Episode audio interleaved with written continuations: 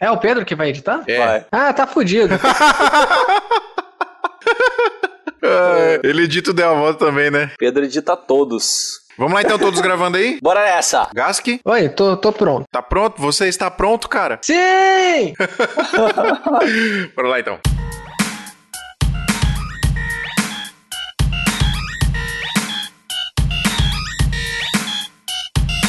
Salve, salve, seguidores da nossa querida Santinha! Bem-vindos a mais um episódio do Santa Mãe do Iso Alto, seu podcast de audiovisual. Eu sou o Fio Rocha e hoje a gente vai falar de publicidade. Vamos falar de produtos de. é, como é que é o nome, Adriano? Pack, Packshot. Backshot também. A gente vai falar de um monte de coisa aqui de publicidade. O Adriano, como sempre, montou uma pauta aqui super sensacional para nós. E temos convidados ilustres aqui hoje. Eu queria primeiro apresentar o Gask, que eu já conheço. Inclusive, Gask, já participei do podcast seu, que é o seu podcast, que é o Deu a Volta. Você lembra? Sim, claro, um baita episódio. Foi muito legal, cara. Eu me diverti demais. Só não adivinhei quem era eu naquela brincadeira muito louca lá. Mas tá certo, é o objetivo. Vocês têm que, vocês têm que me chamar de novo, mano. Gask, você. é, já já eu te apresento direitinho. Você quer fazer um bordão aí pra galera? Um Eu vou- bordão? É, eu vou, eu vou repetir aqui. Gask! Uhul! É, beleza, esse é, você- esse é o bordão do Gask. Estamos aqui também com Arthur Schneider, que o Arthur é diretor de publicidade, né, Arthur? É isso aí, cara. Tamo aí nessa luta pra dirigir as publicidadezinhas, velho. Top demais. Já já te apresento com mais detalhes. E o nosso Kendrick Lamar brasileiro, Lamec Félix. E aí, Falou aí pra galera aí, Lamec. e aí galera, Rocha? Galera, o Lamec faz, faz 3D, ele é motion de 3D, olha que negócio maravilhoso. Lamec, eu, eu, eu procurei, eu tava precisando de um cara, de um profissional como você para um trampo que eu vou fazer é, agora pro- nos próximos dias. Só que infelizmente eu não te conheci antes, cara, então eu não fechei com você. Olha que tristeza. mas não, Ai, mas que não tem vacilo. Vamos tá ter aqui meu outros. Cartão, tá aqui meu cartão e com meu e-mail, telefone. Não, depois que você entra no site do Lamex, você não fecha com outro, cara. O cara é um monstro. Depois eu vou dar uma olhada, sério mesmo, foi difícil achar um cara bom, cara. É bom e bom e barato, né? Porque tem uns bons, bom é, bom- ah, quer dizer, bom é fácil de achar. Difícil é achar o bom e, e justo, porque puta que pariu, o bagulho é caro de fazer. Isso é doido. Os caras ganham dinheiro demais, mano.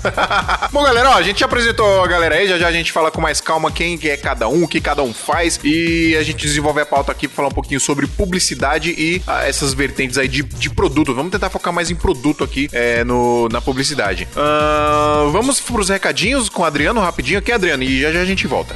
É, ele não me apresentou, mas tudo bem, sou eu, eu tô aqui. É eu! Fiquei Adriano. fora. Oi. Desculpa. É, tudo bem, é, é normal. Às vezes Adriano. Fortier! É eu! Desculpa, Adriano. Adriano, você está aqui comigo toda semana, cara. Eu já tô tão acostumado que eu esqueço, entendeu? Você já faz parte aqui de, do- de- dessa aura. Eu ia falar que você faz parte de mim, mas ia ficar meio gay, então eu desisti. Ah, no, no coraçãozinho, estou ali no, no cantinho ali. Vamos pros recadinhos. Bora nessa. Vamos lá, neste episódio eu não estou sozinho, estou novamente com o Adriano, que o Adriano não está mais na selva, né, Adriano? Você não, Adriano, você não é mais. O Barry Grylls. Meu nome é Eu sou Bear Bear Grylls. Grylls. Eu sou um Bear O que Grylls. você quer que eu faça? Eu vou no jacaré ou eu vou no orangotango? Já viu esse negócio do Netflix? É mó legal, você escolhe pra onde ele vai. É, eu cheguei assistindo, mas... Enfim, pessoal, precisamos falar da Brasil Box, pessoal. Na loja virtual de equipamentos de fotografia e audiovisual, tudo que você precisa aí pro seu projeto, tudo que você precisa para a sua empresa, Adriano. Eu estou falando muito profissional Verdade. hoje, Adriano. É, Olha ganhar dinheiro, eu acho.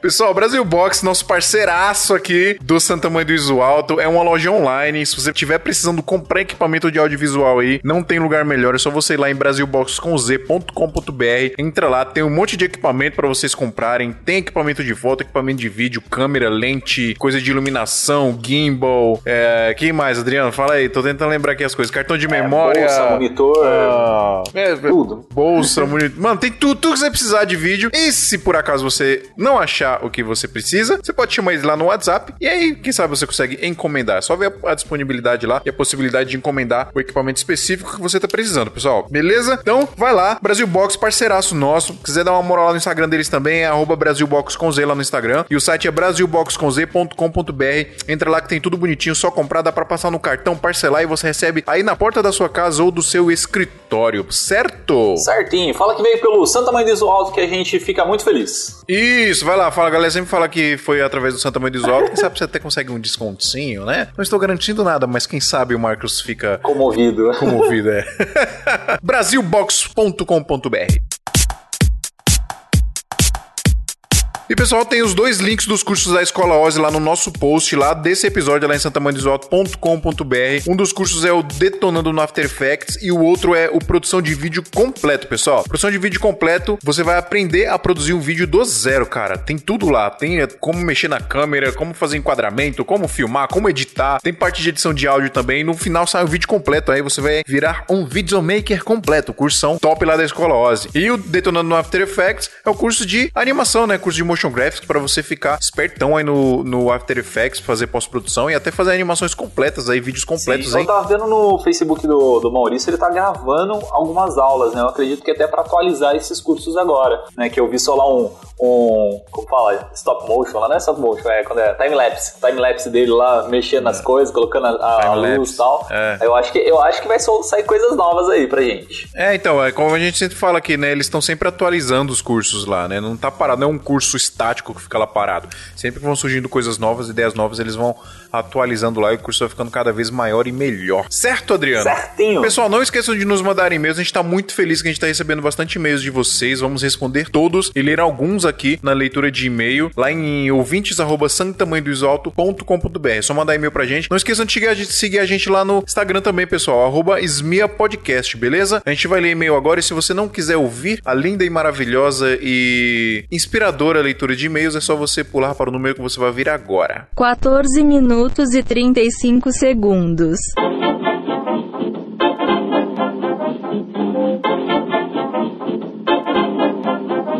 Adriano, semana passada eu li um e-mail sozinho que você me largou Verdade, aqui pra ir pro mato. Então lê aí você este Vou ler e-mail. aqui o e-mail do João. Sou o João, de Curitiba. Oi, João, de Curitiba. E gosto muito do podcast de vocês. E parabéns pelo trabalho. Voltei para o audiovisual faz uns seis meses, coisa que eu trabalhava há 10 anos atrás. Ele trabalhava em audiovisual, ele saiu e voltou agora?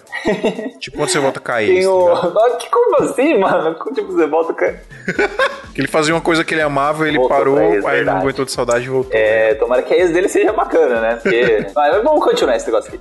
É, tem uma T3i com uma 50mm Canon, uma 1855 Canon também, e uma 28200 da 28200. Sigma, pra que, quebrar um galho para trabalhos mais simples. Ah, é legal essa daí, né? Que ela é meio escurinha, né? Eu tenho uma parecida, eu tenho uma é 18200 da Sigma também, mas ela é meio escurinha. É, para trabalhos mais elaborados, eu costumo alugar equipamentos. o Ivo adora isso, modo locadora, não compre, alugue. Aí a gente. Caramba, a gente entra no, no- numa caixinha zica aqui, porque a Brasil Box é compre, né? Então, é isso aí. Tem pra comprar, compra, não tem pra comprar, aluga, é isso aí, faz os dois. É, mas é, cara, você tem que comprar equipamento, quer comprar equipamento, é muito bom a gente ter equipamento, né? Vai lá na, na, na Brasil Box, é o melhor lugar pra você comprar equipamento. Mas se você não tem, tá precisando pra um job aí é, rápido, né? Eu, por exemplo, amanhã, é, na, na gravação desse podcast, tá sendo na segunda-feira, amanhã, terça-feira, eu vou fazer uma transmissão ao vivo, um streaming, e eu não tenho equipamento nenhum disso. Eu não vou comprar Uma live ao vivo? é, uma live, uma live ao vivo. E eu não tenho equipamento nenhum pra isso. E eu não vou comprar, porque, primeiro, é um absurdo de caro. E segundo, que é.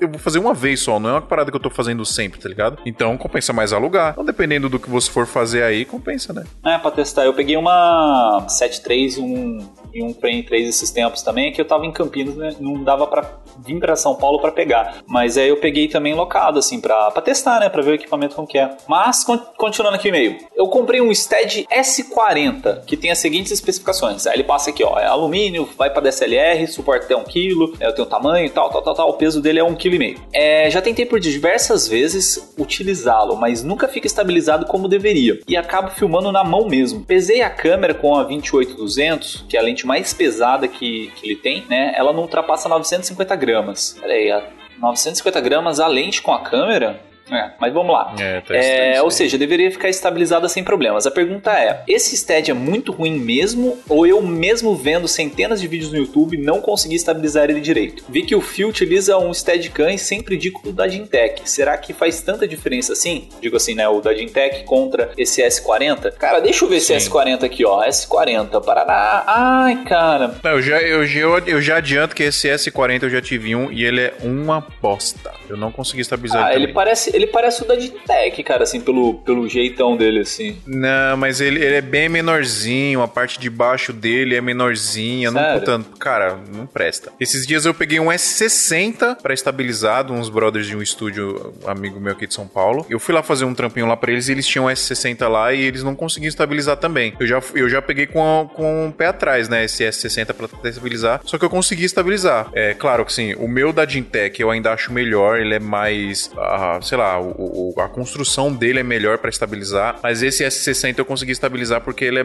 é maiorzinho. Agora o S40, mano, nossa, na época que eu tinha, nossa senhora, só por Deus, impossível estabilizar. Ele é, não, puta, eu usava um T3i e a 35mm da Rokinon, eu acho, um 1020 na época. Ele simplesmente não, não balanceia, cara. Ele não tem peso suficiente embaixo pra dar o, o centro de gravidade, né? Não dá, cara. É assim, eu já tentei estabilizar e não consegui. Se alguém consegue aí, eu não sei, mas Então, eu uso o da Também, assim, de todos os steads que eu já testei, pô, já testei aqueles da, da Glidecam também, que a galera fala pra caramba, HD 2000, HD 4000, é, o HD 4000 até que ele é legal, mas ele é muito, tipo, parrudão, né, tem muito ajuste pra você fazer e tal. Cara, o melhor pra mim também ainda é o da Gintec, a Gintec não paga nada a gente pra, gente pra isso mesmo, a gente usa porque a gente gosta, é, nem que pagasse, eles estão parando as operações, né? Fiquei sabendo que eles estão Mas, cara, de todos os, os steads, assim, até questão de custo, né? Porque o custo da, da Gintec é muito mais barato que você trazer um, um Flycam, por exemplo. Flycam saiu, sei lá, uns mil e poucos reais. Da Gintec tá o quê? Uns 600 reais, pelo menos até, até mais ou menos esses dias que eu tava pesquisando, tava 600 conto. Então, tipo, compensa bastante, gente. Então, sei lá, eu vou no, no da Gintec sem, sem medo. Sobre o peso da, da câmera, da lente e tal, eu uso é, uma 1750 da, da Sigma. Por que, que eu uso 1750? Porque eu gosto, a 1750 é uma lente bem aberta, né? Ela é 2.8, é uma lente barata, né? Então deve estar, sei lá, uma faixa de uns 2 mil reais mais ou menos. Aí 17mm eu coloco para fazer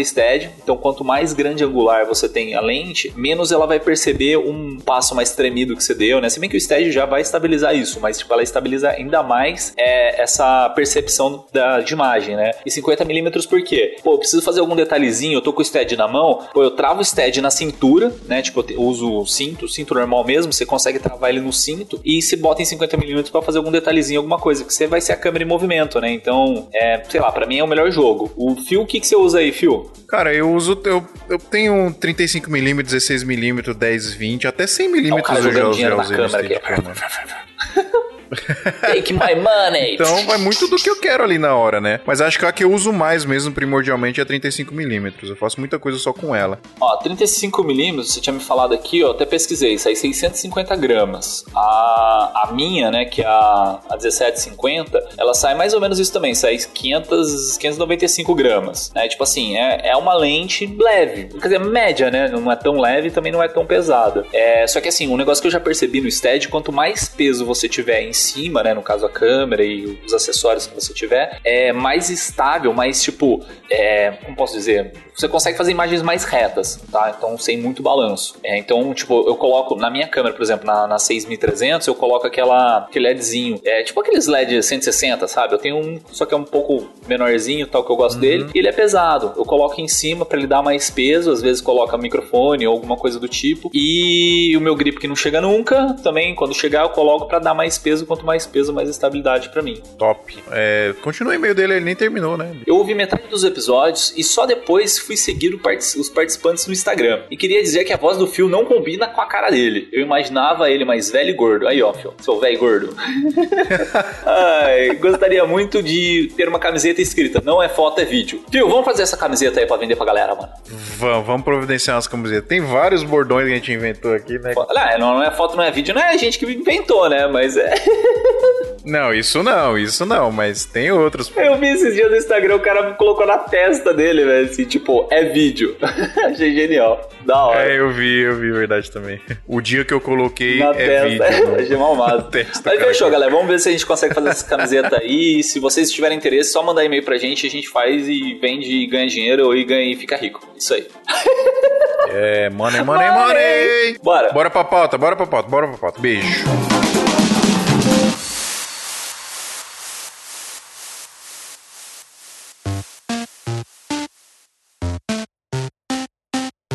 Olá, Mac, esse sotaque é da onde, mano? Bicho, eu sou, sou de Fortaleza. Nasci no Rio Grande do Norte, no Mossoró, mas fui criado em Fortaleza. Sensacional, hein? Eu tô- estou com inveja de você, porque você provavelmente está sentindo calor neste momento. Eu estou sentindo frio. Tô não, cara, tô não, tô, tô em São Paulo no momento. Ah, você tá em São frio. Paulo? Tô. Tá frio pra cacete aqui, Meu Deus do céu. Pra que isso, né, velho? Não é, mano?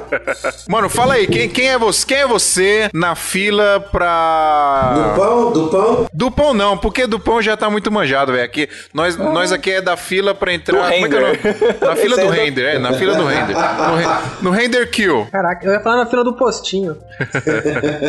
Vixe, meu nome é Lamek mesmo. Esse é meu nome mesmo, não é apelido não. Lamec Félix. É, é, é, já falei aí, né? Eu nasci em Mossoró, Rio Grande do Norte, sou de Fortaleza. Trabalho aí com. Eu comecei como editor, mas tô no motion há uns 4 anos por aí, fazendo só motion. Comecei como editor em 2008, tô até hoje nessa batalha. E eu trabalho com motion mais voltado. Eu faço 2D também, mas minha. Minha característica maior assim é trabalhar com 3D mesmo. E aí você trabalha com Element 3D, você, você, você cria. É muito louco esse negócio aí. Eu não entendo muito, não, mas eu acho animal, cara. Explica melhor como é que funciona isso eu aí. trabalho, eu trabalho com minhas ferramentas é Blender, After Effects, Cinema 4D, é, e o pacote da Adobe, né? Illustrator, Photoshop, Aham, sim. Audition, Premiere, enfim. Legal. E, e- e você faz bastante produto em 3D. Cara, é, também, certo? É, minha, vamos dizer assim, minha vertente é mais publicidade sim, mas não, não tanto packshot, essas coisas. Eu trabalho a parada de produto mais voltada, é, como é que eu posso falar? Mais, mais voltada a conceito mesmo, assim. É, essa parada de packshot eu Conceito. pego bem, é, eu pego bem pouco, assim, então... É, é, Qual foi a parada mais, mais, mais difícil que você fez, assim, de desenvolver o 3D? Cara, incrível. Parada mais difícil 3D que eu já Mais, fiz mais difícil, mais complexa. foi uma parada que eu fiz que parecia 2D, ó. Era um 3D que parecia 2D? É, o look final era pra ficar 2D, mas foi o trampo que deu mais trabalho, assim, ó, velho. Eu tive que fazer 3D por conta que eram uns ícones pra, pra, pra um comercial é, da, da Coca-Cola Canadá. E, cara, foi, foi meio complicado, que a gente teria, teria que colocar esses ícones no, numa cena gravada, né? Tinha que fazer o tracking. E eles teriam que parecer como se fosse em 2D, entendeu? Não, não poderia ter o aspecto 3D. Então, você vê ali a parada mais simples, simples assim, né, entre aspas. É, você vê como 2D, mas meu amigo, deu um trabalho miserável. Esse, viu? esse vídeo tá no ar já? A gente consegue assistir? Tá, eu fiz ele ano passado. Você tem o link dele pra mandar pra gente, mano?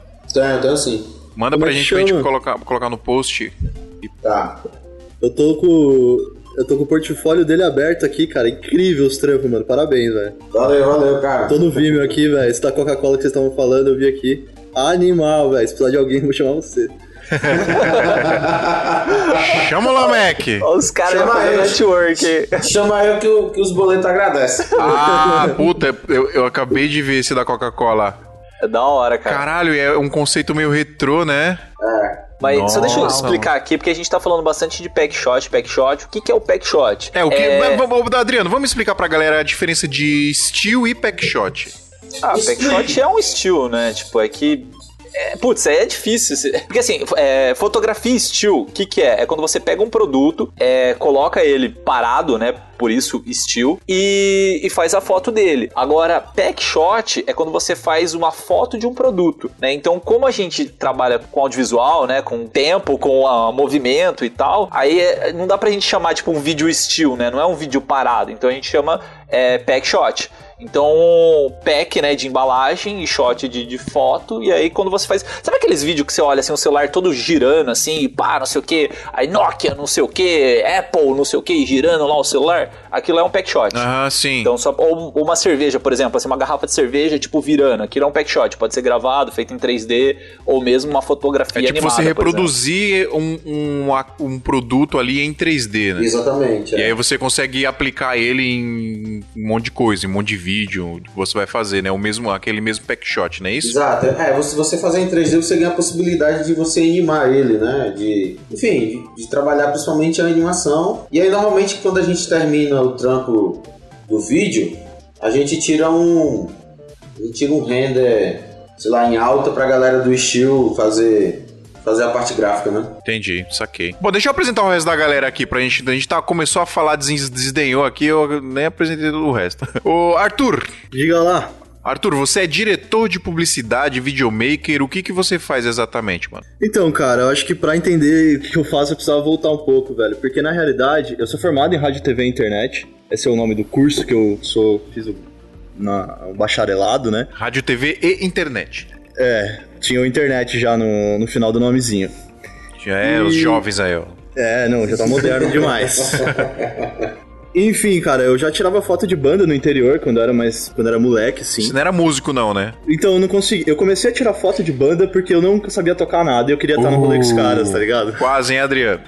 Eu queria estar no rolê com os caras, mas eu não, não sabia tocar. Eu falei, nossa. A gente, tem uma, a, gente- caras, a gente né? tem uma zoeira aqui que todo videomaker já foi músico um dia, mano. Vamos fazer- fazer uma camiseta, né? Sou Cara, tem videomaker, mas já, mas já fui músico. Pô, e ajuda pra caramba na edição, né? Sim, não, ajuda a edição pra caralho. Eu acho que, cara, tem uma coisa de ritmo ali que. Ah, eu me sinto certeza. DJ às vezes editando, né, cara? Com Porra, certeza. faço. Já troca de som ali. É, mas então, aí eu sou formado nisso e eu trabalhei, eu vim pra São Paulo pra estudar, né? E começar a trabalhar na área, porque eu sou do interior. E no interior nada acontece, a não ser você trabalhar numa TV Tem, uma TV Tribuna, uma filiada da Globo, assim, Aham. numa rádio que você ouve no carro ou é, no jornal impresso mesmo, né? Pra trabalhar comunicação. Então eu resolvi vir pra São Paulo pra, pra fazer essas paradas aí, trabalhar o que eu queria. E, e aí eu, enfim, entrei numa produtora pequena, assim, demorei pra conseguir entrar numa produtora, mano, dava 200 e-mails por dia, assim, pra conseguir entrevistas, poucas coisas rolaram. É, aí rolou uma produtora pequena que era mais um foco em moda, pá, comecei a fazer lá, um ano depois dessa produtora eu entrei na O2 Filmes, não sei se você conhece. Será que as pessoas não É conhecem? uma puta produtora, cara. Só o dois. É uma produtora pequenininha aqui de São Paulo. Produtorazinha velha aqui de São Paulo. Aqui perto de mim, pô, o, o, o, a O2, aqui perto. Na Vila Leopoldina, aí na Balma, é. Não, tem aqui no. Eu não sei se é. Então vocês são. Sou Taboão da Serra. Tem aqui, eles estão aqui em- perto de. Ah, eles têm um estúdio. Aqui. É Granja Viana, tem um estúdio aqui na Granja Viana. Exato, estúdio aí. É, e aí, cara, isso me ajudou muito na minha formação de pós-produção, que eu entrei lá como assistente de pós, né? Então eu tive contato, assim, com o trampo do, do por exemplo. Eu vi os caras, tinha uma série de mesas, assim, nada com parede lá, bem legal, assim, pra galera ir visitar e pode visitar. E entrei como assistente de pós lá, então eu tive contato com essa área de pós muito grande, assim. E como eu sempre quis dirigir, eu falei, porra, quanto mais eu aprender na área do audiovisual, vai mais me ajudar pra eu conseguir consolidar uma ideia, ou fazer uma parada. Então, eu aprendi, o foco dessa lá foi, foi a pós, e eu me direcionei pra área de edição de vídeo, porque eu achava que me ajudaria a dirigir. E ajuda? Ajuda pra caralho, eu acho que É, um cara acho que ajuda muito, cara. tanto pra um câmera quanto pra um diretor, assim, digo. Porque quando eu comecei. Antes eu reclamava muito dos câmeras, né? Eu ia ficava editando lá. Eu reclamava muito. Quando eu comecei a pegar a câmera pra fazer as minhas imagens e depois eu mesmo editar, eu já não tinha mais de quem reclamar, né? Não podia reclamar mais de ninguém. Não dá pra botar a culpa em ninguém. Ou você se xinga, né? Fica, burro, por que, que você fez isso? É, então. E aí acho que você começa já a captar pensando na edição, né? Isso ajuda pra caralho. Só pra continuar, pra não ficar muito longo, que eu sei que tem mais galera, eu falo pra caralho. Mano, fica à vontade, velho. Só adicionar um barato que você falou aí, é que você, quando a gente trampa com a equipe grande, eu vejo isso muito quando. Faz tempo que eu não vou, mas quando acompanhava, quando iam fazer vídeo de algum comercial, o diretor o que ele mais falava era: Ah, na pós resolve, na pós resolve. Se um editor já trampou com edição, cara, ele nunca vai falar isso, velho. Joga nas costas do, do, do editor, né? Não, posso dar muito trampo, né, cara? Acho que tem É. coisas que ficam pra ela, mas dá um trampo danado o cara rotoscopiar uma parada, velho. Você é louco. Refaz o take? Não, na pós resolve. Eu ficava, mano, dava um nervoso, velho. Mano, o, o que, que é rotoscopiar uma parada? Ah, velho, é você fazer uma máscara e frame a frame você animar essa máscara, né? Fazer a rotoscopia. Enfim, mas eu nunca gostei muito do lado que ficava nerdzão da pós, né? Tipo, pô, tinha que mexer no after, números e tal. Eu falei, não, já não é tanto isso. Então eu consegui começar a editar pequenas publicidades lá, reduções dos, dos, dos caras que eram já é, editores, então, tipo, 15 segundos pra TV, 5 segundos pra TV. E aí, já luta, voltando pro assunto, tem uma pá de packshot, né? Packshot filmado também tem. Então, eu já toquei muita publicidade que tinha packshot de uma forma mínima, assim, mas rolou. E aí, cara, eu fazendo freela e lá, eu acabei conhecendo um diretor. Eu sempre quis que um diretor me agarrasse e virasse meu mentor, saca? Tipo, vou pegar esse moleque para aprender e criar o moleque. E aí eu consegui, eu encontrei esse cara, que é o Gabriel, que eu trabalho com ele hoje. E aí eu saí da O2 e vim trabalhar com ele numa produtora que somos hoje fixos, somos três pessoas e a gente faz se divide fazendo uma pá de função, só que quando surge um job grande, a gente pega job grande pra TV também, tipo escola. Aí enche de frila. É, natura, chama frila, bota no orçamento, acabou, esvazia tudo e segue a vida e vamos pro próximo. Melhor coisa. Melhor, me identifico. é, eu acho que o futuro tá meio em ser compacto, né, cara? É, com certeza, velho. Porque eu tive essa grande experiência numa grande produtora e era tudo realmente muito segmentado. É o cara que aperta um botão, só aperta aquele botão, mas ele vai tudo apertar muito melhor. tradicional, né, Arthur? Sim, sim. Vamos, vamos mas, dizer mas assim. é bom né? ter essa, é bom ter essa experiência assim de como funcionam as coisas num lugar maior e como que é essa, enfim. Segue o baile. É, cara, eu eu acho que esse modelo é interessante pra produtora pequena porque os trampos são muito sazonais, né? Hora você pega um puta trampo grande que você precisa de uma equipe gigante, e hora você tá com um trampinho pequeno que você resolve sozinho, tá ligado? Sim, e você pega, você pega trampo pra portfólio também, né? É, também. Então não dá pra você ter uma equipe gigante fixa ali. A O2 é fora da curva, né? Um bagulho. Ah, é fora da curva. É uma, uma, uma industriazinha, né?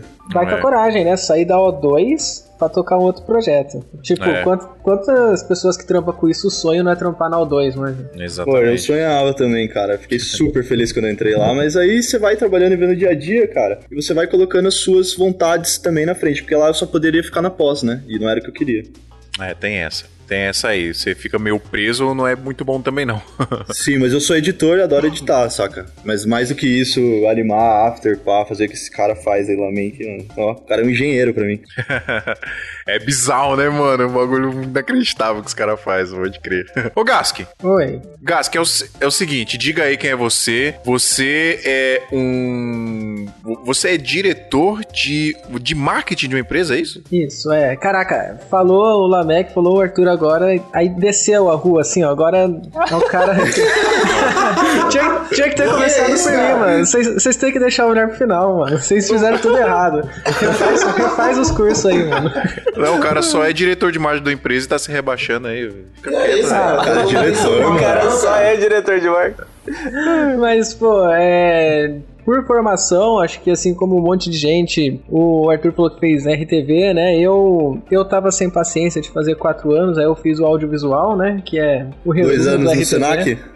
Não, fiz pior que Senac, fiz na FMU, cara.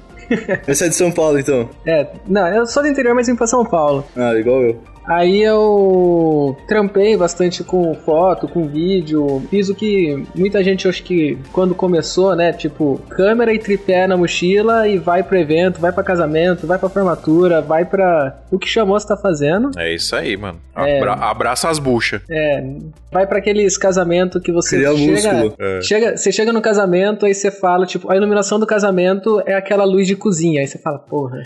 Não, é quando tem aque- aqueles, aquelas luzes verdes nas árvores, tá ligado? É, um, um fundo, o fundo é as bexigas fazendo um arco, aí você fala, puta que pariu, que que, onde eu... Mas sempre tem aquela coisa pra queimar o seu sensor, né? Aquela luz lazarenta que eles sempre colocam. A luz do Laser, né? DJ, né? É, o laser, não, o laser. Tá no meu contrato que se tiver laser eu não filmo a festa, não, cara. É perigoso esse negócio aí. É, teve uma que eu fiz que o, o mestre de cerimônia tava com uma gravata prateada, aí sempre que o, o meu LED batia nele, queimava, falava, puta, que bosta, mano. Nossa, velho. Foi um, foi um, um rebatedor. é, foi um casamento em 45 graus, né? A gente teve um episódio com as meninas aqui e a Paula Mordente participou. Ela, ela tem uma expressão da hora pra esse tipo de trampa. É Natora Produções.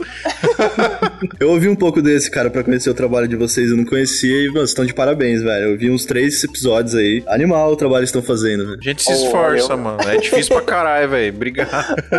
É, Aí eu comecei a, a ficar mais interno, né? Eu comecei a trabalhar com com foto estilo, aí você vai subindo os degrauzinhos, né? Eu fui pra direção de arte, né? Dentro de publicidade. Aí eu gostei de marketing, aí eu fiz umas pós, uns barato doido.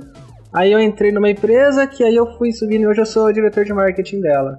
Que aí eu. Ah, fa- moleque. eu faço a coordenação de tudo o material online e, e físico e de toda, toda todas as lojas da rede e de tudo que tá crescendo online aí agora também. Mas aí você parou de fotografar, Gask? Hoje eu faço só. É, eu não fotografo mais. Hoje eu fico só atrás da mesa apontando e falando que tá sem foco. Faz de novo, né? Faz de novo. Faz de novo. Ô, foco. mas deixa eu perguntar um negócio pra você, cara, porque você comprou uma máquina, né, pro seu, pra sua empresa, que eu tô sabendo, gastou não sei quantos milhões de dólares aí, pra acabar com todos os profissionais de fotógrafos que fazem foto de, como posso dizer? Foto de site, né, que é aquela foto mais padrãozinha, fundo branco. Estilo, que né? máquina... É, é de estilo, é que eu tô pensando assim, pra tentar diferenciar foto de site pra foto de, de composição, né? Fotobook, né? A galera fala. É tipo, é. é tipo apresentando os produtos vestidos nos modelos lá Exato. e você vai arrastando pro lado pra ver os diferentes ângulos. É, que é fundo branco e tal. Que máquina que é essa, mano? Conta aí pra nós. É, a fotografia still, né? O still puro, né? Que é aquela. O produto com fundo branco infinito. É, para quem tá pensando em investir nisso exclusivamente, pô, se tiver 5 anos a mais essa profissão, já era. Porque é um barato muito simples que você pode fazer uma máscara na hora, na hora que você faz a captação. Você tira duas fotos, você faz uma foto simples, uma foto com a máscara, você já não tem mais o trabalho de edição. E você pode só jogar também uma. Caraca, Edição básica, você fala, né? Porque tem umas edições aí que os caras gastam, tipo, 30 horas numa foto, né? Você Ah, não, mas você tá falando de coisa reflexiva. Sem reflexo, cara, você vai fazer um controle do Xbox. Não vai ter um. Você não vai ter reflexo, você não vai ter borda difícil. Ah, você não, não, faz eu digo foto assim, e máscara porque- já era. Porque tem foto de estilo que os caras fazem pra publicidade, né? Então eles gastam lá várias horas, tipo, eles realmente remontam a foto. Ah, Essa tá foto que você tá falando- falando é Foto de foto pra campanha, site. né? É, você tá exato. falando ou foto de campanha ou foto arte, né? Tipo, estilo, aquele estilo, tipo que você fazia lá na Caterine lá. Você Ah, fazia sim, um barato é. mais produzido. Sim, é. Esse tem futuro. Agora, se você pegar só. Você entra no supermercado online que tem a foto do Homo, cara, isso já era. Eu acho que é uma parada que ainda, que ainda vira muito, que ainda dá muita grana, é, é, é estilo de comida também, né?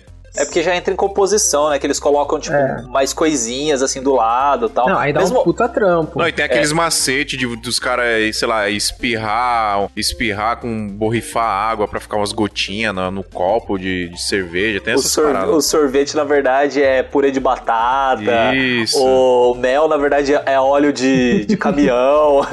É, mas isso aí já entra numa foto artística também, né, cara? Porque é, dá mais trabalho na pré do que na pós. É que esse aí que a gente tá falando é mais tipo trampo de, de composição, né? Uma composição fotográfica. Então você vai colocar vários elementos ali, vai tirar foto e o produto vai ser um deles ali no meio. É, agora, o que o, o, o Gask faz é foto de produto para site, né? Então é- é- eu queria que você falasse um pouquinho dessa máquina aí, que você automatiza esse trabalho e basicamente você não precisa do fotógrafo em si fazendo. É, como é né? que ela funciona, mano? É, é que o. No, no ramo que eu trabalho, né, a gente tem que fazer muita foto para e-commerce. Aí você vai e você tem, você tem que publicar pelo menos 100 produtos por dia. Cada produto 5 fotos, você tem 500 fotos para subir no site por dia. Por dia, todo dia tem Isso. isso. Caralho. Todo dia, todo dia 500 fotos, porque a gente tem uma média de dentro do de e-commerce tem, não sei se em outros lugares também usa de SKU, né? E a loja que eu trabalho, a gente tem uma rotatividade de 20 mil SKUs. 20 mil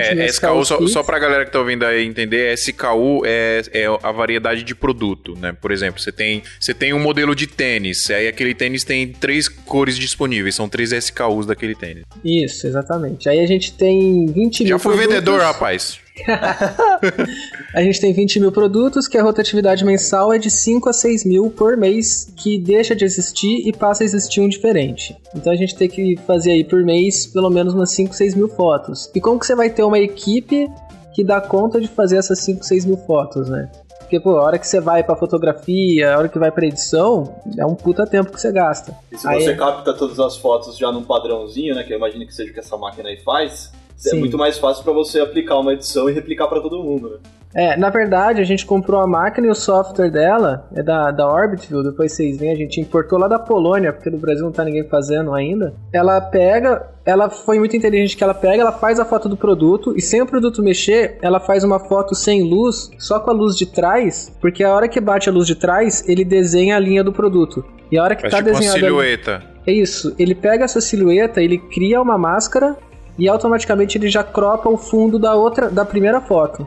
Pra fazer com transparência, basicamente. Caraca, ele já te produtos. dá um PNG automático? Ele te dá um PNG do produto que você colocar lá, porque ele faz a foto principal, apaga tudo, acende o fundo, ele vai fazer só a silhueta, joga a máscara, você tem um produto com fundo infinito já. E ele já gera um arquivo pra você ali, tudo prontinho. E quanto tempo demora esse processo?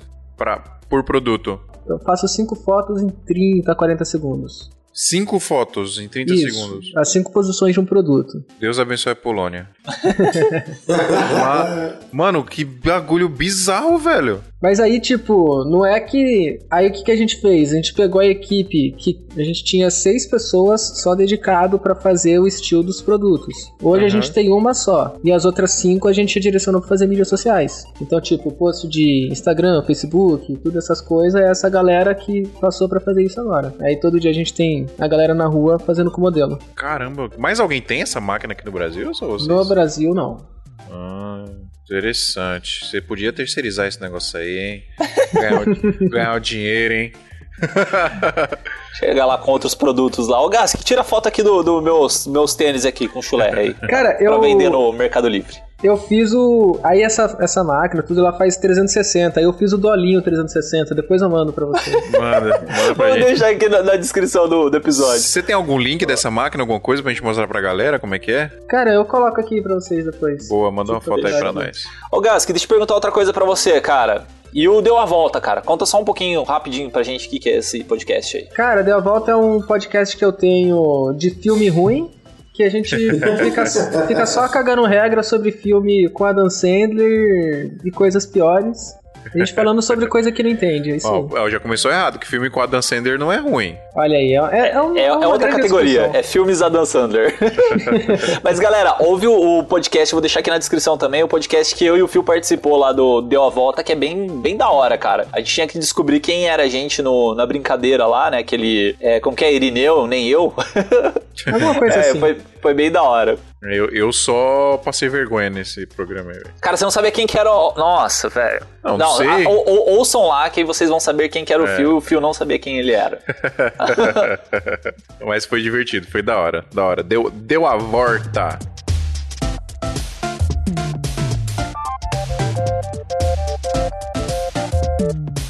Galera, quando vocês acham que é ideal investir no 3D do produto? O 3D não seria o pack shot do, do produto? Ou não? Eu tô falando besteira. Quer passar por lá, aqui já? É, eu acho que acho que você pode englobar assim nessa classificação aí. Eu acho que o, o 3D na real funciona, mas quando você quer fazer uma peça animada. Depois de escutar a história dessa câmera aí, eu acho que eu perdi metade dos meus trabalhos agora por conta dessa câmera, cara. Não, na, na real, Não, eu tô, na tô real brincando, tô não. brincando. Meu, não fala isso, não fala isso. Ó, galera, a gente, ó, a gente vai deixar o site aqui do Lamec. Meu amigo é um bagulho inacreditável. Parabéns, velho. Muito bom. Valeu, o, o, o trampo, o projeto que eu, tô, que eu tô fazendo agora, acho que é um bom exemplo pra dar aqui de quando é ideal você ter um 3D de produto, não necessariamente de produto, né? Acho que de qualquer coisa. Quando ele vai. Quando o roteiro daquela peça, daquele vídeo, daquela coisa, pede, né? Por exemplo, eu vou fazer um. Vou rodar um, um comercial de um produto que é meio que um. Eu não posso falar muito, mas é, é meio que um aditivo pra combustível, sabe? E aí a gente vai, a gente vai precisar fazer a reprodução em 3D desse produto agindo dentro do motor, tá ligado?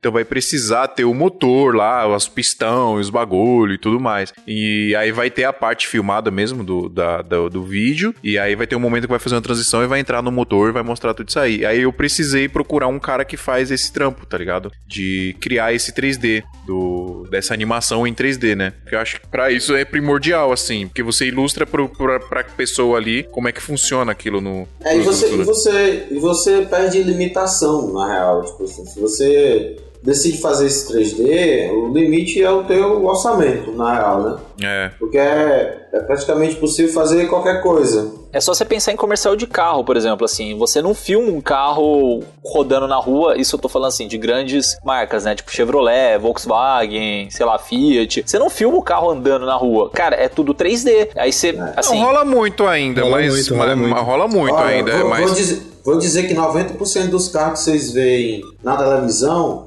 é 3D, cara. É porque é muito bem feito, parece real mesmo.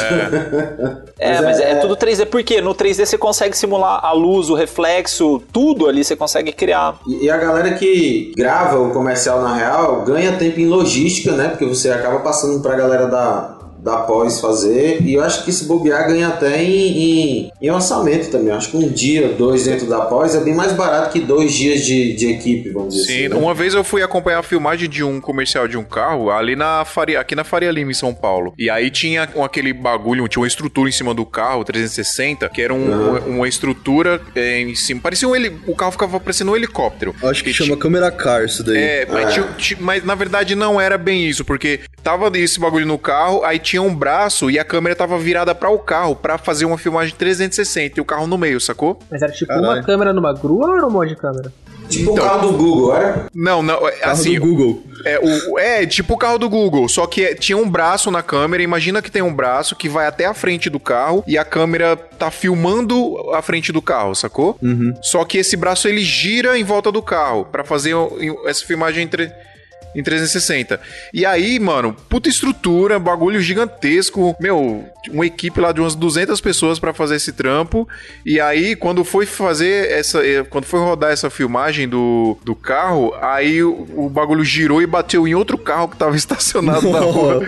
Nossa, aí teve que parar. Puta, mó trampo, velho. Os caras, com 3D você elimina tudo isso aí, né? Caramba. É, você, você ganha em logística mesmo, entendeu? Isso, isso já é uma prática bem, bem, bem recorrente. Já tem até uma empresa nos Estados Unidos, a D1000, que criou um, um, um carro, que é um carro cheio de ponto de tracking, que ele... Ah, isso, isso que eu ia falar. Acho que eu já Eu vi vi isso aí, Lamek, que é um, é um carro só que. tem a carcaça ali, né, É a de sua baixo. carcaça e qualquer carro você Exato. coloca ali, né? É, o cara, ele serve basicamente para você jogar um 3D em cima. Então isso deve, o cara deve ter economizado alguns milhares de dólares, né, com, com comerciais posteriores, assim.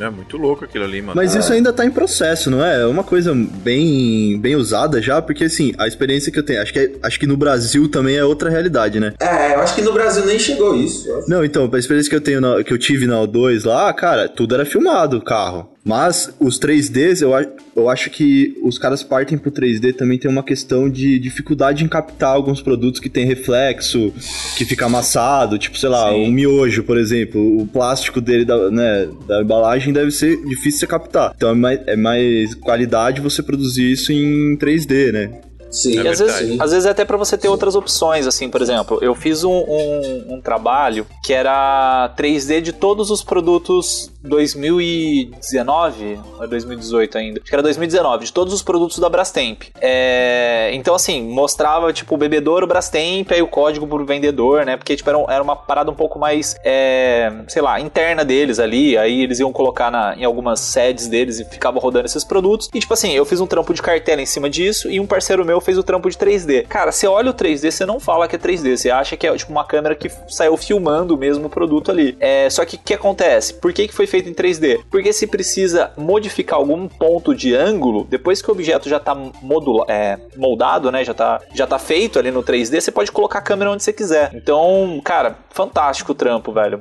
É, eu, eu já vi casos da, da galera gravar na, na, na rua mesmo e substituir o 3D. O carro gravado na rua servia só de referência, entendeu? Por conta de ref... Ah, porque é- acontece. Por conta que é muito mais fácil, por exemplo, você inserir um carro 3D, pelo menos vou, exempl- vou exemplificar o DOS, por exemplo. Deve ter um- uma puta. é, um puta departamento de, de, de, de pós-produção. Tecnicamente falando, sai mais fácil. Claro que a galera com um cara experiente, é mais fácil colocar um, um- carro do que você fazer rotoscopia, por exemplo, do reflexo da câmera no carro, entendeu? E aí você também ganha unidade e tudo mais. Eu já, eu já vi, eu já vi exemplo de vários tipos assim. O diretor tem diretor que gosta de gravar o carro mesmo e tem diretor que gosta do 3D por conta da facilidade. Então até isso influencia assim, né? O, o feeling que o diretor quer passar e tal. É, vai muito do que o diretor quer também, né? Quer também, entendeu? Tem um trampo que eu dei assistência também, assim, que era da, da Atomo. É que ela, ela foi utilizar um estúdio que eu trabalhava, né? E acabei dando um, suporte lá pros caras no dia da gravação. É, e eu vendo eles produzindo, né? Porque eu, assim, só para explicar que eu não tava diretamente envolvido na, no trabalho, né? Mas, tipo, eu vendo os caras produzindo, achei muito louco, assim, que os caras ficaram, tipo, o dia inteiro ali montando um tênis da fila por camadas, né? Então eles colocavam a sola, depois colocavam é, a partinha um pouquinho acima da sola, né? Aquele parte um pouco mais fofinha, depois colocavam mais uma outra parte fofinha, depois eles começavam a colocar o, o couro e tal, e iam meio que subindo as, as etapas do tênis e fazendo uma gravação em 360 com motion control. Tá? O que, que é o motion control? É basicamente um. É aqueles braços robóticos que sempre fazem o mesmo movimento. Então, tipo, eles colocaram o tênis nesse motion control, nessas. Né, a, a fila deve ter mandado para eles as partes específicas, assim, né? E eles foram fazendo parte por parte, depois o tênis inteiro. E, cara, o dia inteiro fazendo esse tênis. Aí, tipo, eu fiquei curioso, assim, para saber onde que ia ficar o vídeo, né? E, cara, é um vídeo, assim, muito, muito, muito fera. E a cena, tipo assim, tem dois segundos o vídeo. O vídeo tem, tipo, uns cinco minutos e meio, saca? Aí, cara, Mano, mas... dois, duas semanas fazer. Cara, foi muito, muito massa, assim, tipo, e, e a cena é basicamente é pessoa pessoas, assim, né? Tem uma parte de um 3D que o cara pula em cima do monstrão e tal, que ele tá meio que lutando com o monstro lá. Mas assim, é basicamente o filme inteiro filmado, mas essa parte do tênis, né? O cara talvez no dia da gravação tava usando um tênis mesmo, mas foi substituído pelo, pelo 3D para eles conseguirem mostrar as camadas do, do pisar do tênis. Nossa, muito fera, cara. Vou colocar depois aqui na descrição pra galera ver, assim, o trampo dos caras. Monstro. Mano, quanto tempo demora pra, pra é, acho que isso é, é, muito relativo dependendo, dependendo da complexidade do projeto, né, Lamek? É, isso é, é, isso é diretamente relativo ao, ao roteiro, vamos dizer assim, né? Tem é, projeto... Depende muito do que vai ser feito, né? Mas, é. mas imagino que não seja rápido. É, tem, tem coisas até que é rápido, assim. Mas, tipo, esse da Coca-Cola que eu mencionei mais cedo, por exemplo, eu levei 20 dias para fazer. Né? Mas é tipo assim, é, e depende também do cliente, do mercado, enfim, eu acho que processo de produção mesmo, sei lá, eu levei uma semana. Mas tipo, eu levei muito tempo para desenvolver o design dos design dos, dos ícones, entendeu? Então eu fazia, sei lá, fiz 8, 10 versões e mandava pro cliente, e aí o cliente escolheu lá uma das 10, e aí a gente fui fazer o tracking de câmera da, das, das cenas, e depois a otoscopia, não, a otoscopia foi uma empresa que fez, não foi eu. Acho que foi tracking e a animação da, da, dos ícones, né? Então acho que, sei lá, foi uma semana, uma semana e meia de produção. O resto foi tudo pré-produção, né? Que é aprovação de, de, de, de look, essas coisas. A pré-produção demora mais que a produção. Demora. Nesse caso, é, com esse, por conta desse diretor, sim, porque ele, ele resolveu só passar para produção depois que, que todo o look, todo o look deve do, do, dos ícones fosse fechado 100%. Entendeu? Então, com isso facilita, porque eu já tenho tudo pronto, eu parto, ao invés de eu ficar criando formas de, de, de vamos dizer assim, de animar a parada numa, numa, coisa que pode mudar depois, eu já, já animei sabendo que aquilo ali era o meu resultado final, entendeu? Então isso ajuda, isso ajuda, né? pra, isso ajuda pra caramba. A gente começa um processo de produção com o ícone ainda não aprovado, se eu chego no meio da, da, animação dos ícones, por exemplo, e o layout muda, talvez aquela animação toda que eu fiz vá embora, entendeu? Não sirva de nada na prática.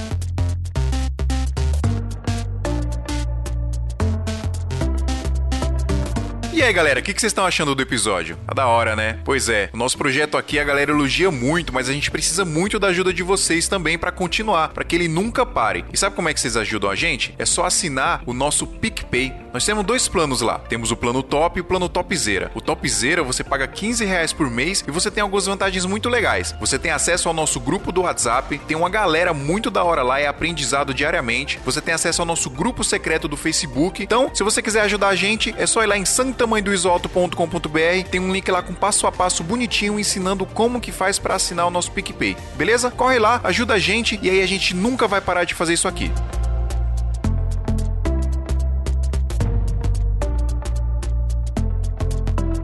Cara, na real eu queria fazer uma pergunta aí. Pode? Diga, faça. Lógico. É.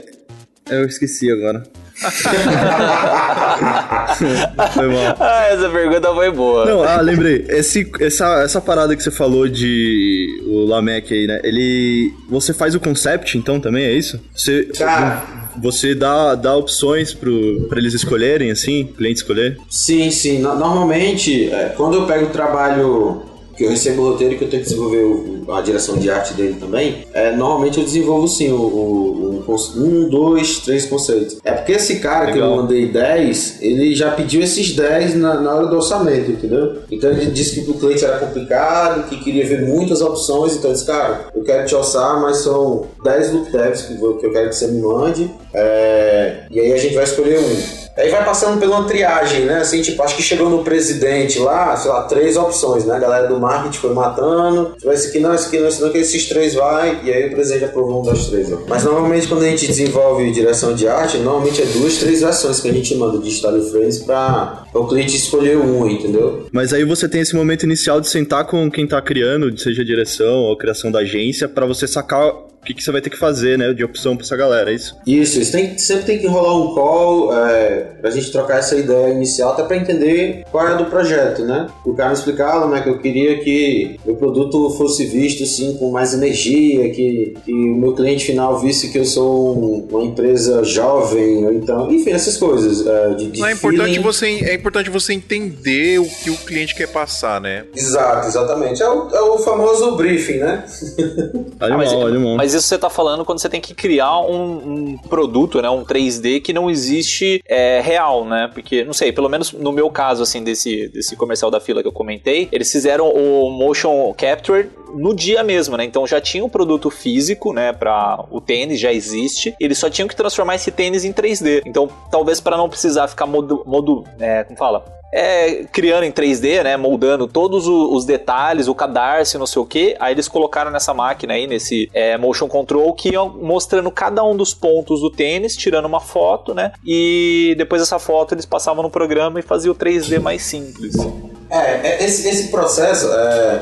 É porque assim, depende Mas de dependendo, como. um 3D não é mais barato fazer o 3D do zero? É porque assim, esse processo de, de motion control aí é, facilita, facilita na fidelidade, entendeu, cara? É, o cara tira foto de vários ângulos, né? E faz lá o tal do photo scan, né? Então você tem um- uma parada em 3D que você fotografou dentro do, sei lá, se não 4D Blender, qualquer que seja o software. E aí em cima disso você modela em cima dele, entendeu? Esse, esse foto scan que a galera faz não serve de nada para produção, é super pesado e, e é muito cheio de polígono e não tem UV nem nada, mas serve para dar fidelidade na hora que o cara vai modelar, entendeu? Eu não sei Ah, se Ele se pega esse como referência, né?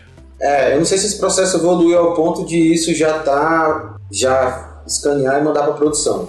Mas até onde eu sei, pelo menos é, a médio e pequeno porte assim, é bem ruim. Você consegue fazer até com celular. O, o software vai e interpreta as fotos e diz, olha, isso aqui é o teu, teu tênis em 3D, por exemplo. Caraca. E aí, nesse, nesse caso, por exemplo, acho que o cara do 3D entrou mais na parte de produção mesmo, e não na parte de conceito, né? Então ele foi lá e produziu o tênis, animou, enfim. Foi mais mecânica a parada, né? É, É. entendeu? Pra trans- transformar um objeto físico no mocap, né? No, no objeto Isso. 3D ali. É, porque aí o diretor tem liberdade criativa, né? Pra fazer o que quiser com o diasta que ele tem. Né? Pô, eu tenho uma pergunta pro Lamec também. Manda aí.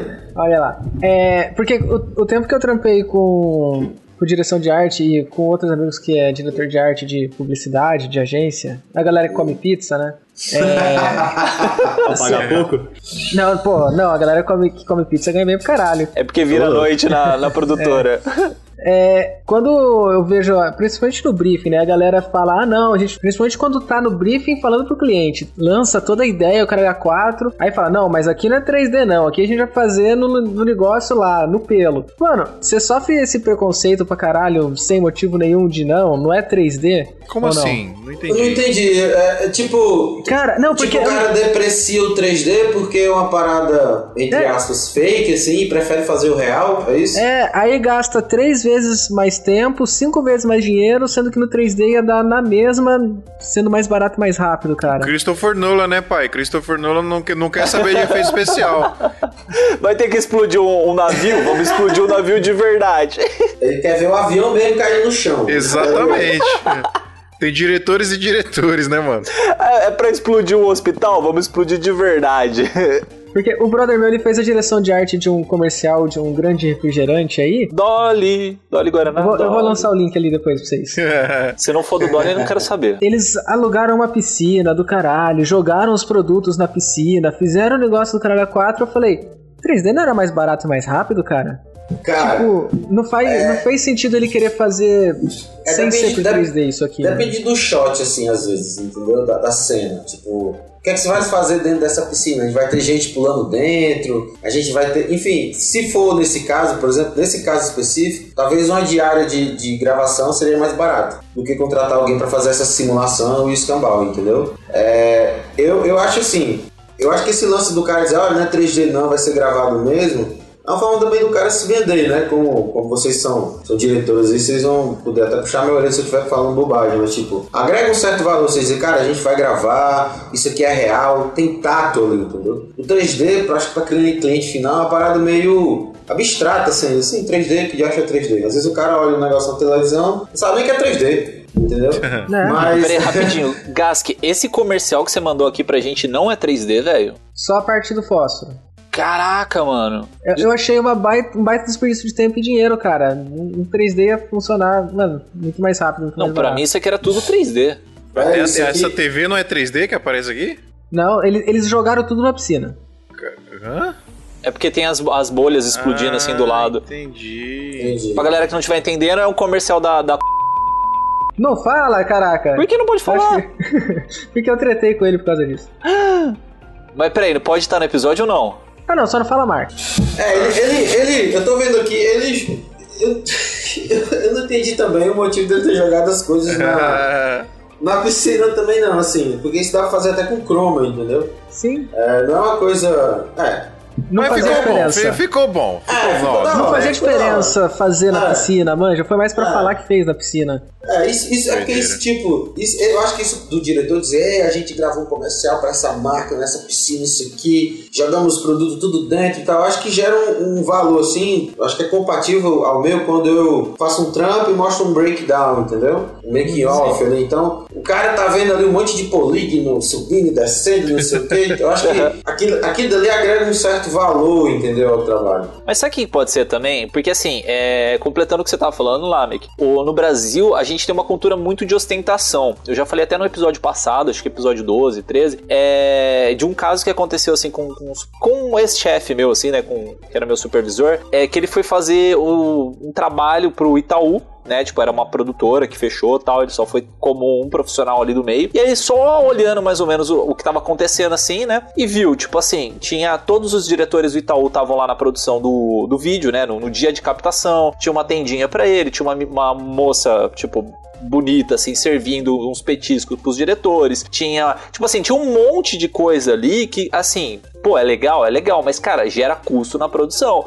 E assim, é, é um pouco da mentalidade do brasileiro, né? Porque assim, aqueles diretores ali, é certeza que eles fecharam um contrato alto, assim, foram num restaurante bacana para fechar o contrato com a, com a agência, é, no dia da gravação também foram. E aí vem colocando é, custo sobre custo sobre custo, aí por isso que fica gigantesco, às vezes, as produções aqui no Brasil, né? Você vê lá na Europa, por exemplo, mano, o, o trabalho na Europa é de um homem só, basicamente, assim, a produção, é tipo assim, a, a empresa já contrata direto ao freelance que vai fazer a- a- o trabalho ali, vai que vai para reduzir custo e gerar mais rápido o produto. Mas esse mercado tradicional é assim mesmo, né, mano? É, eu acho que, eu, eu acho que, cara, ele- eu acho que custo não é um problema pra essa galera. Então eles. Os caras devem ter dinheiro até. Eu já, eu já participei de uma produção dessa, assim, na época que eu era editor, fui tipo, no estúdio, tipo, setar um chroma, vai. Mais pra isso, assim.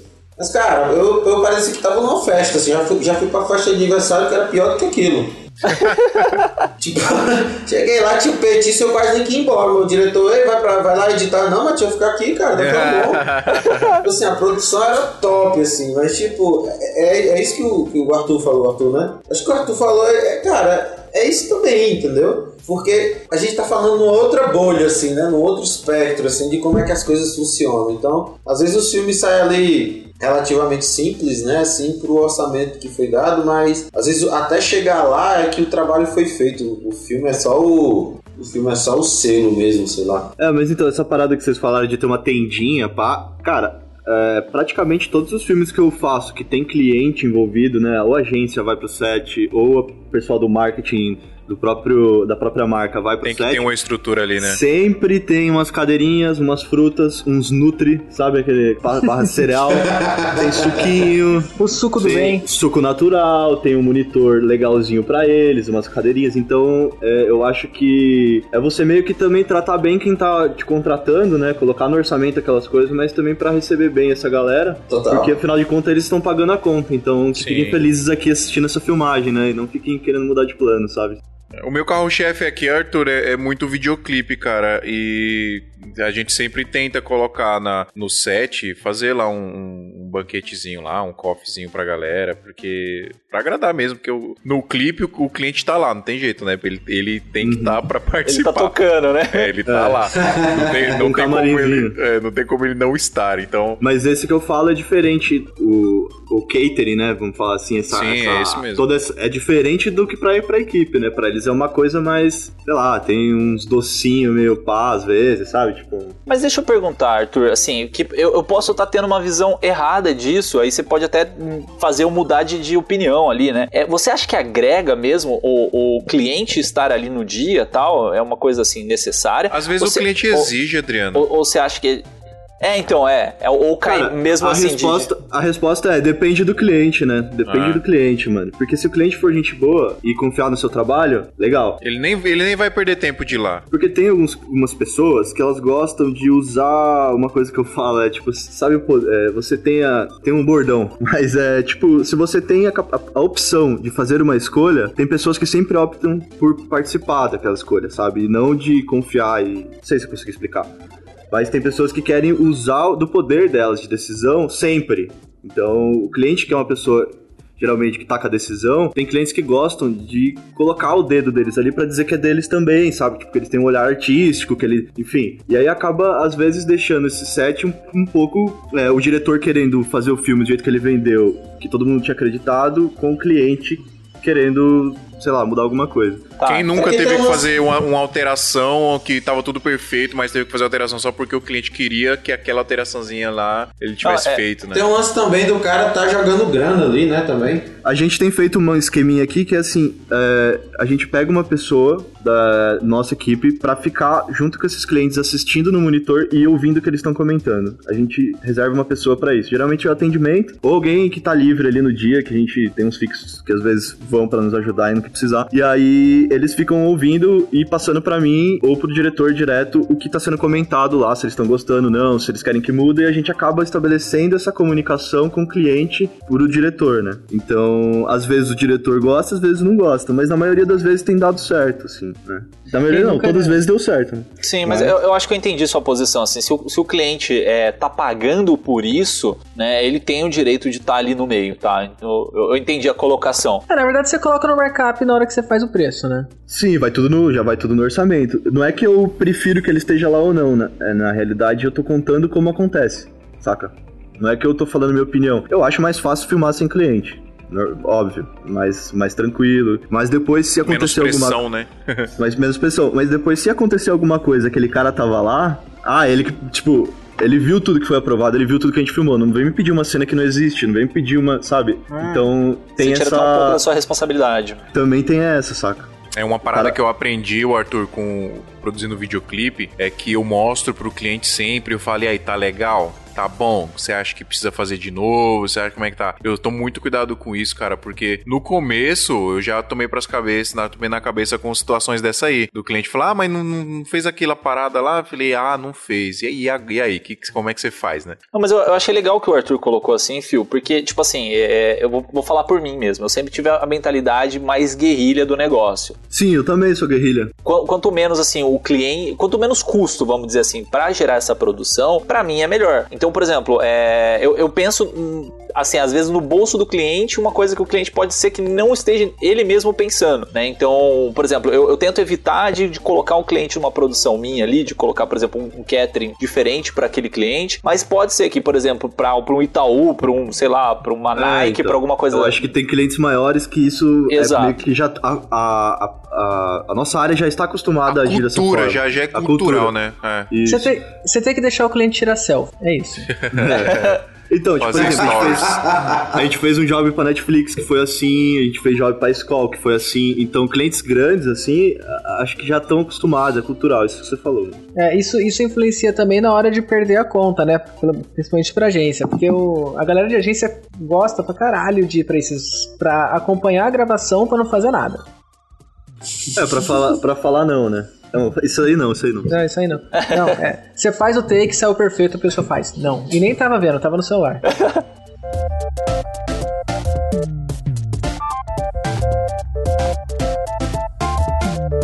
Como que você faz, assim, pro, pro, pra quem tá ouvindo aqui a gente e tal, como que ele faz pra ele conseguir trabalhos com essas grandes marcas, assim? Você falou que você, você seguiu um, um diretor, né, que te ajudou nesse, nesse caminhar, mas como que faz o cara que tá ouvindo a gente aqui? Network. Cara, ó, essa Sobre é a pergunta de. não, essa é a pergunta pra ensinar em coach, tá ligado?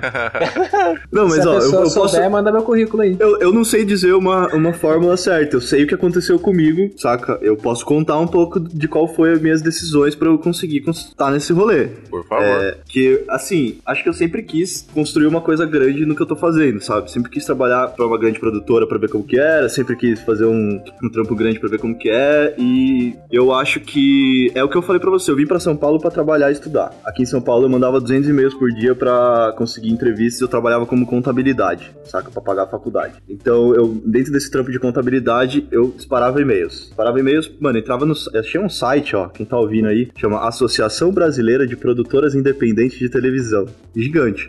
Mas, nesse site, tem todas as produtoras, tipo, acho que do Brasil, assim, porque tinha produtora pra um caralho. E aí o que, que eu fiz? Eu entrei em cada um desses sites, desse site aí, e eu olhava um pouco, assim, primeiro não tinha muito padrão, mas depois eu comecei a olhar se a produtora era boa ou não, né? O site era massa, os trampos eram massa. E eu disparava e-mail pra todos os contatos que tinham nesse site, tipo, produtor executivo, mano, recebia diretor, recebia, tipo, pessoas que não tinha nada a ver, recebia esses e-mails.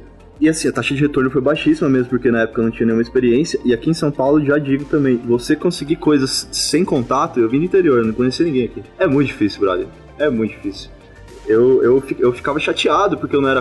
Falava, porra, eu não sou filho de ninguém, eu não, meu tio não é ninguém, saca? Tipo, da área. é, e, e você vê muito isso aqui, tipo, o pessoal que trabalha em agência, contrata a produtora que o cara estudou com ele na ESPM, na FAAP, e eu sou Não de fiz uma galera. Mackenzie, né? É, então, e eu, pô, adoraria, mas não tive essa, essa oportunidade. E aí eu falei, cara, mas eu vou dar um jeito, brother. Eu nunca desisti mesmo de, de querer conseguir uma parada que eu me orgulhasse, assim. Eu acho que é legal disso e eu tô fazendo, eu comecei a fazer uns stories meio pra inspirar mesmo a galera agora, saca? Mano, vai lá e faz, brother. Assim que você aprende, é pegando na câmera e fazendo. Então na faculdade também eu já tinha um pouco essa visão, fiz projeto com professores. Na faculdade eu dirigi o clipe do Taíde, tá ligado?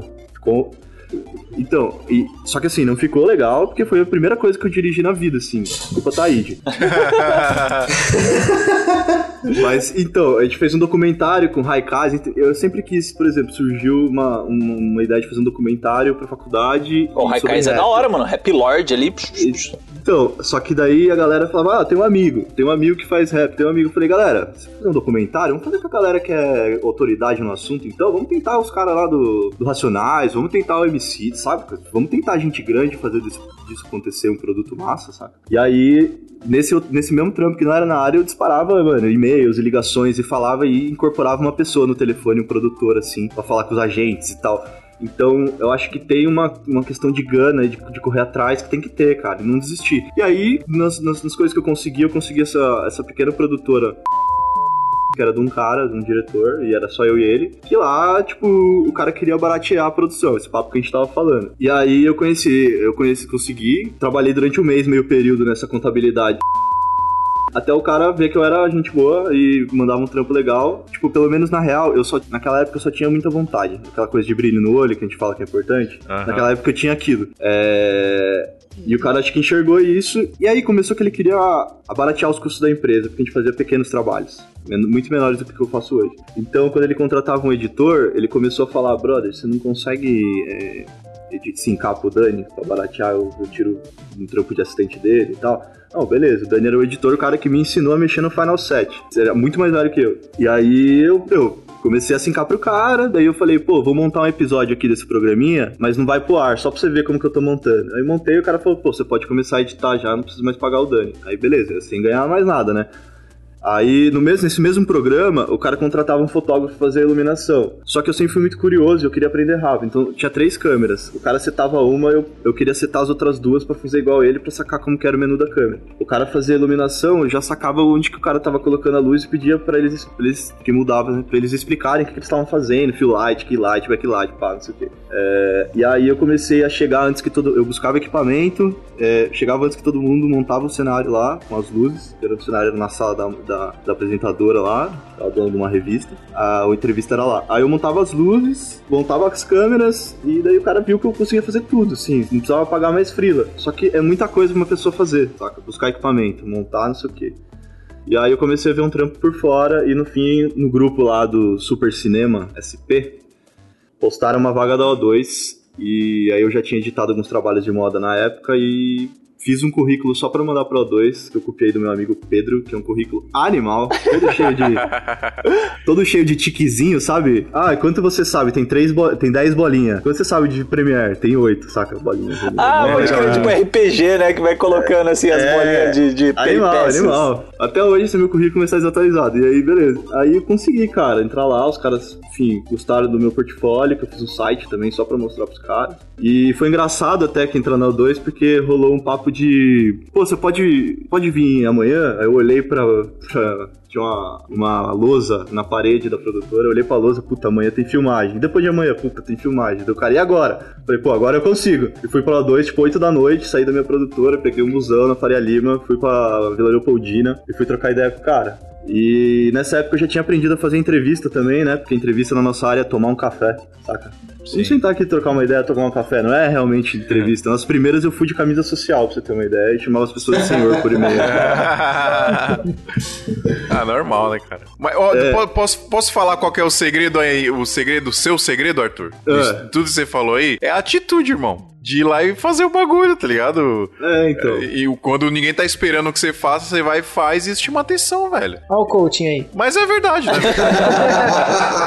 Eu acho que é não desistir, cara. Pra galera que começar, Também, velho. é. Se inspire na história dos outros, saca? Fique vendo coisas na internet de pessoas que você admira, que isso te dá um gás. Isso me dava um gás danado, mano.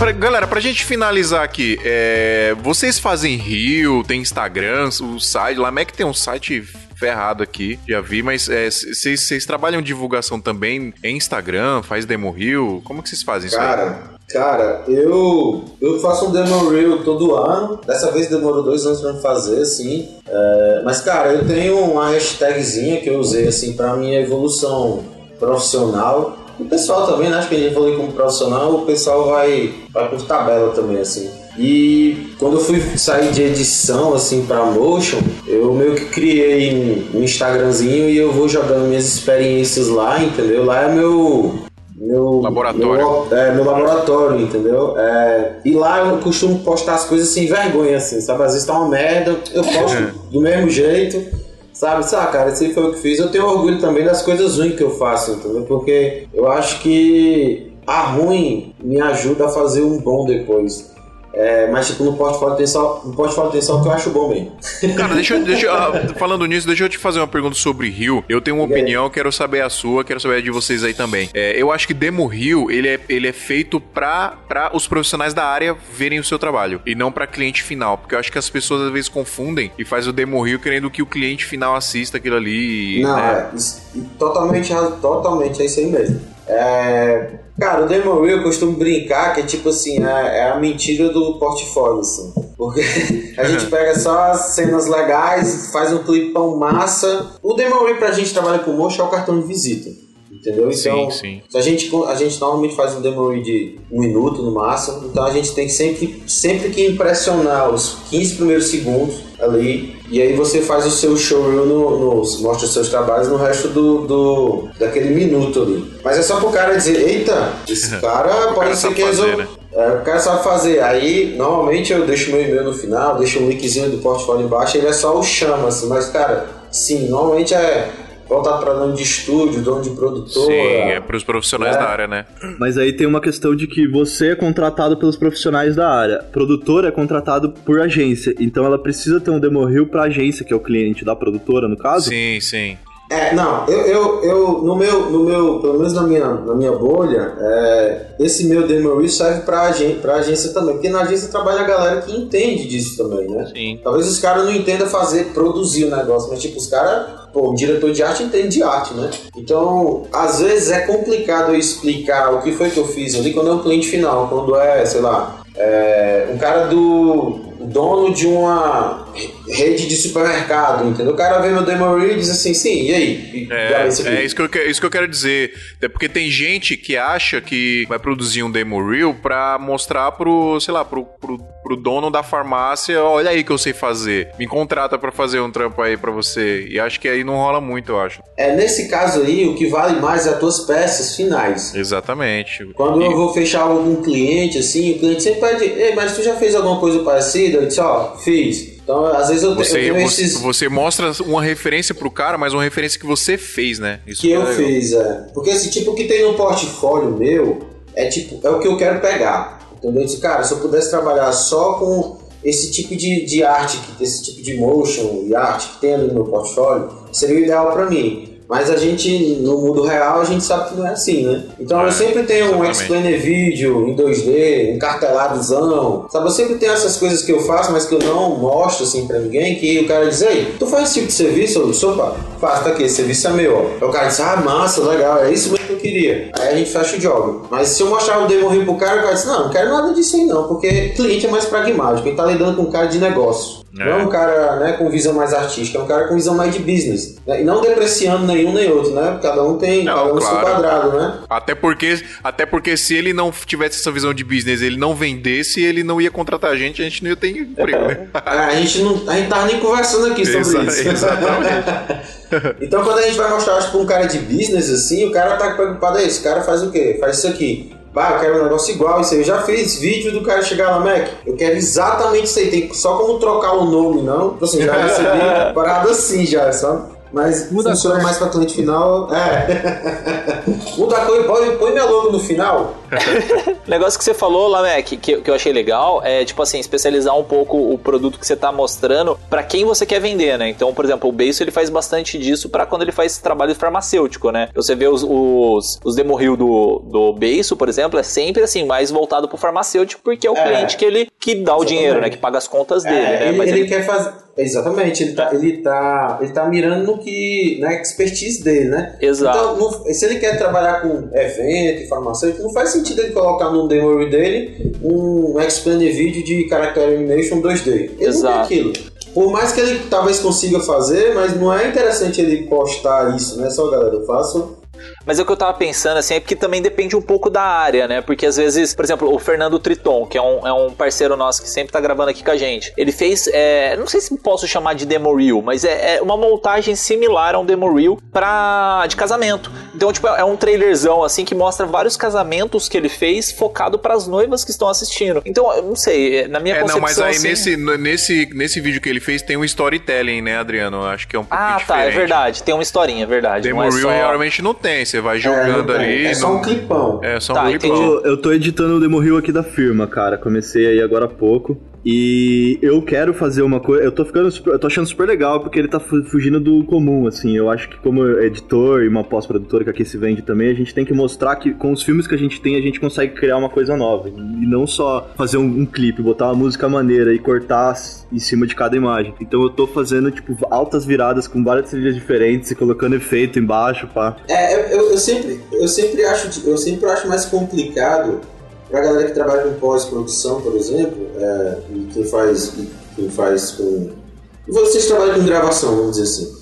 É, pra falar mais simples. Eu acho sempre mais complicado fazer esse reel, assim, porque. É muito A, material. ga- é, a galera que trampa com pós-produção, na real, a pós-produção é um efeito que você coloca que ninguém é pra perceber, às vezes, né? Você tem ali uma cor corrigida, é, o cara não sabe como foi que você fez isso. E às vezes você faz um wipe do antes e depois, o cara acha que tudo deu um efeito. É, eu acho, eu acho, eu sempre achei um desafio maior, porque no meu caso eu mostro é, a direção de arte que eu faço, né? A parte é mais gráfico, né? Vamos dizer assim. Então fica, eu acho que fica mais fácil assim. Vocês no caso tem que tem que passar um mood, né? Porque eu- às vezes eu assisto, acho que o cara fica na, naquela de entender, ah, ó, meu trabalho tem esse feeling, eu, eu consigo captar essa emoção é, é, é com essa qualidade técnica, assim. Eu sempre achei mais complicado, assim. não de, de passar isso, mas de produzir mesmo, entendeu? Quando eu editava meus demo de editor, nossa, eu ficava. Esse cara, o que, que eu vou fazer aqui, velho? Vou É, botar é um um monte de imagem maior, atrás né? da outra. É, eu acho sempre Não, é um, desafio des- é um desafio muito maior.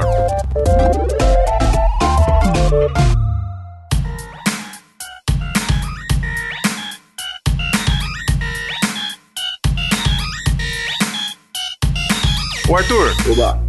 Fala o seu Instagram aí pra galera. Como é que a galera te acha na internet, mano? Eu vou te achar É aqui agora. difícil, é dificiaço meu Instagram, é arroba Arthur com H, underline Schneider. O Schneider a galera nunca vai achar. Caraca, é pra ninguém achar isso aí. viu? É. S-C-H-N-E-I-D-E-R. Arthur Schneider. Ó, vai estar na descrição do, do, do episódio lá em santamandesalto.com.br. Mas pra galera que quiser procurar aí, eu já te dei um follow aí, viu? Tô Galera, te follow, não, tô te segue, followando. segue esse Instagram do Arthur aqui que é muito da hora, cara. Eu tava vendo aqui o, o- Acho que foi hoje cedo, né, que você fez. É, avisando que você ia participar do episódio de hoje, cara. Muito massa. Você pegou, tipo, umas luzes assim, enrolou no pescoço e tal. Aí, tipo assim. É, começa uma, uma ligação, né? A tela do, do celular ligando, aí, tipo, atende assim, é você, é seu, seu rosto. Aí, tipo, mostra, tipo, uma window, né? Uma, uma janela, assim, como se fosse dentro janela do celular. de vídeo, é. É, mano, muito da hora. Aí, tipo, você Animal, falando, animal, Aí você falando animal. assim, ó, ó, galera, agradeço aí ao o Otávio, né, que é ei.oto, que, Foi que um seguidor em indicou... comum que. É, que ele indicou você pra gente, a gente pra você, achei, puta, genial. Aí, tipo, mostra, assim, bem rapidinho, assim, o, o- Instagram dele, depois mostra o Santa Mãe do Iso Alto, mano, puta montagem da hora. E tem aqui os EPs que você montou também, cara, muito massa, velho. Segue o Instagram do Arthur aí, que é da hora, gente. É, então, eu tô com essas ideias aí de, de YouTubizar o Instagram Stories, tá ligado? É fazer tipo um vlog no Stories. É muito louco, velho. Animal. Vai fundo que tá muito louco. Ô, Gask, e você, mano? Caraca, Arthur, você tem um monte de foto ali no Copan. Você vai no Copan, cara? Eu já morei no Copan, velho. Ah, eu morei lá durante o tempo. Ah, não, não vou nem falar meu Instagram, mano. Por que não? Você tá... Como assim, velho? Seu Instagram é mó bonito, cara. Eu O acho mó Instagram legal. do Arthur, mano. Nem Pô, parece que é profissional, cara, 4. Meu Instagram Pô, é eu passa com... aí, eu quero seguir todo mundo Como é que é? Troca É, meu Instagram é eu com a minha câmera, com o meu celular de ponta cabeça, é isso aí. É só. Mas, mano, é, muito da hora, profissional, velho. é isso. Eu, eu tô com vergonha, é, é isso aí. Que besta, Eu gosto do seu. Instagram, Gask. Pra um diretor de marketing, cara, você não fala que é um Instagram de diretor de marketing, velho. Muito massa. Olha aí, não tem nenhum gráfico, né? Tem uma planilha. É, cadê as planilhas disso aí? Olá, Mac, e você? Como é que a gente acha você no Instagram, mano? É Lamec 3D. Arroba Lamec 3D. L-A-M-E-K 3D. Lamec 3D. Galera, todos os todos os Instagram, sites e, e tudo mais dos caras aí vão estar na descrição do episódio lá em santamanhodosalto.com.br. Gostaria de agradecer aqui a participação de todos vocês. Meu, muito, muito, muito da hora o papo. Vamos gravar mais vezes, com certeza, porque foi muito louco. Obrigado mesmo por vocês terem cedido esse tempo aí pra gravar com a gente. Foi um prazer enorme, galera. Se quiserem Imagina, deixar aí. mim foi animal. Ah, foi da hora, mano. Foi da hora. Prazerzão. Curtiu aí o primeiro podcast, Arthur? Pô, animal, cara. Espero, espero que a gente faça mais aí. Eu adoro Vamos fazer. falar. Vamos fazer assim, vamos fazer assim. Gostei, gostei da sua opinião, assim, tipo, diverge um pouco do que eu penso, assim, eu, e é massa pra, pra agregar, cara. Mas Mentira, assim, Adriano, eu, você é mó ditador, você não quer saber das opiniões dos A, outros. difere- a diferença é que, a diferença é que ninguém importa com a opinião do Adriano. A, di- a diferença é que ele trabalha com Nike e eu trabalho com a padaria da esquina, né?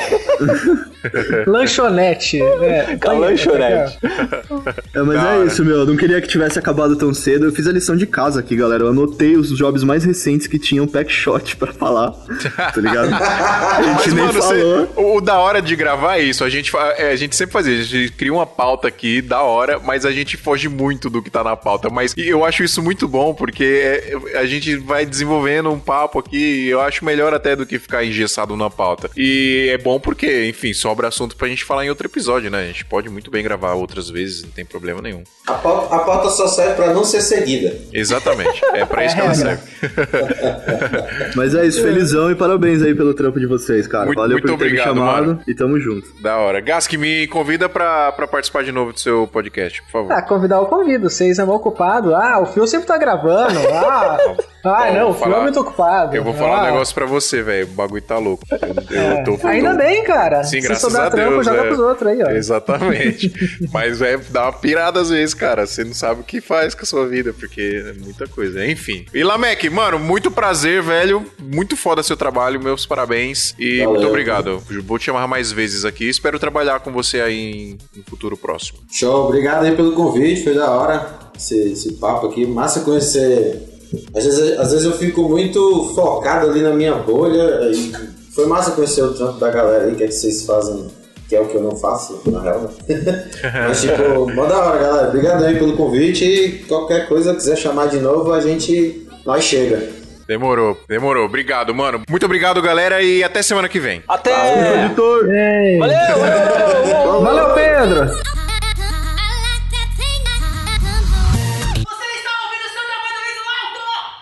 Este episódio é um oferecimento de Brasil Box. Ô, Gask, deixa um recadinho pro, pro, pro Pedro aí. Pedro. Pedro, edita daquele jeito. Caralho, que sexy, velho. Com a, minha, com a minha voz no seu ouvido. Joga, joga o pão pro lado direito agora. Asmir. Agora pro lado esquerdo. Pô. Este podcast foi editado por Pedro Calarissa.